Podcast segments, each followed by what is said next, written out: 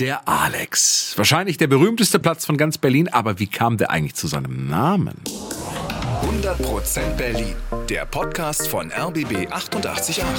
Gemeinsam mit zum Glück Berliner. Jeder kennt ihn natürlich, ne? Den Alexanderplatz. Benannt ist er nach einem russischen Zaren. So viel verraten wir schon mal. Aber warum ist gerade ein Zar der Namensgeber? Das erzählen wir euch heute und äh, wir gucken uns dabei die Geschichte des Platzes mal ein bisschen genauer an. Und schauen auch, wer das eigentlich war, dieser Zar. Springen wir zurück ins 13. Jahrhundert. Berlin hat eine Stadtmauer, die führt einmal ringsherum. Und diese Mauer hat natürlich auch Tore.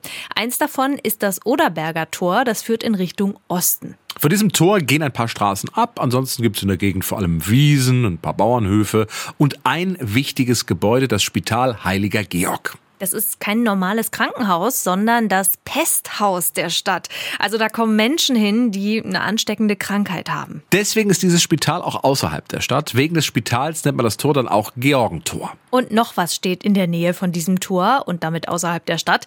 Der Galgen von Berlin nämlich. Der ist da, wo heute ungefähr der Strausberger Platz ist. Und wegen des Galgens bekommt die Gegend auch einen schönen Spitznamen.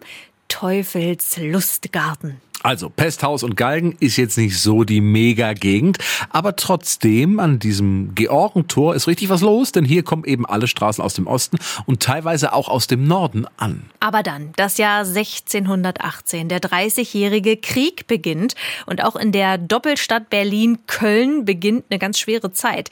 Die Stadt wird immer wieder überfallen und geplündert. Deswegen entscheidet nach dem Krieg Kurfürst Friedrich Wilhelm, wir müssen die Stadt besser schützen und er gibt einen Festungsring in Auftrag. Am Georgentor wird jetzt also eine starke Verteidigungsanlage gebaut. Mit einem fünf Meter breiten Wassergraben davor. Und der Kurfürst, der trifft noch eine Entscheidung, die die Gegend dramatisch verändert.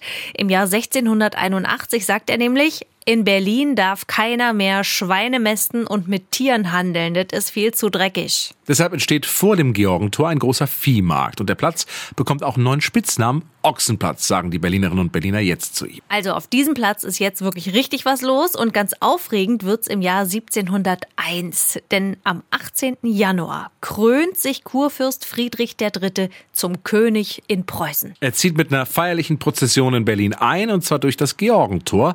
Das kriegt deshalb jetzt einen neuen Namen. Und zwar Königstor. Der Platz heißt ab jetzt Königstorplatz. Und die Straße durch das Tor ist, Überraschung, die Königsstraße. Die Jahre vergehen, in der Gegend entstehen immer mehr Gebäude, vor allem das Militär breitet sich dort aus.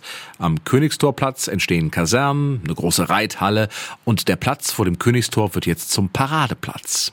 Diesen Namen hat er dann auch in Stadtplänen von damals. Und klar, die Soldaten, die brauchen alle Uniform und deswegen entsteht in der Gegend auch eine neue Industrie, die Textilindustrie mit vielen Wollfabriken. Und noch was ganz Schickes wird hier gebaut, zwei Säulengänge, also so lange Gänge mit hohen runden Säulen, die sogenannten Königskolonnaden. Schön zum Flanieren und Einkaufen. Und jetzt wird's entscheidend. Wir schreiben das Jahr 1805. Inzwischen regiert in Preußen Friedrich Wilhelm III.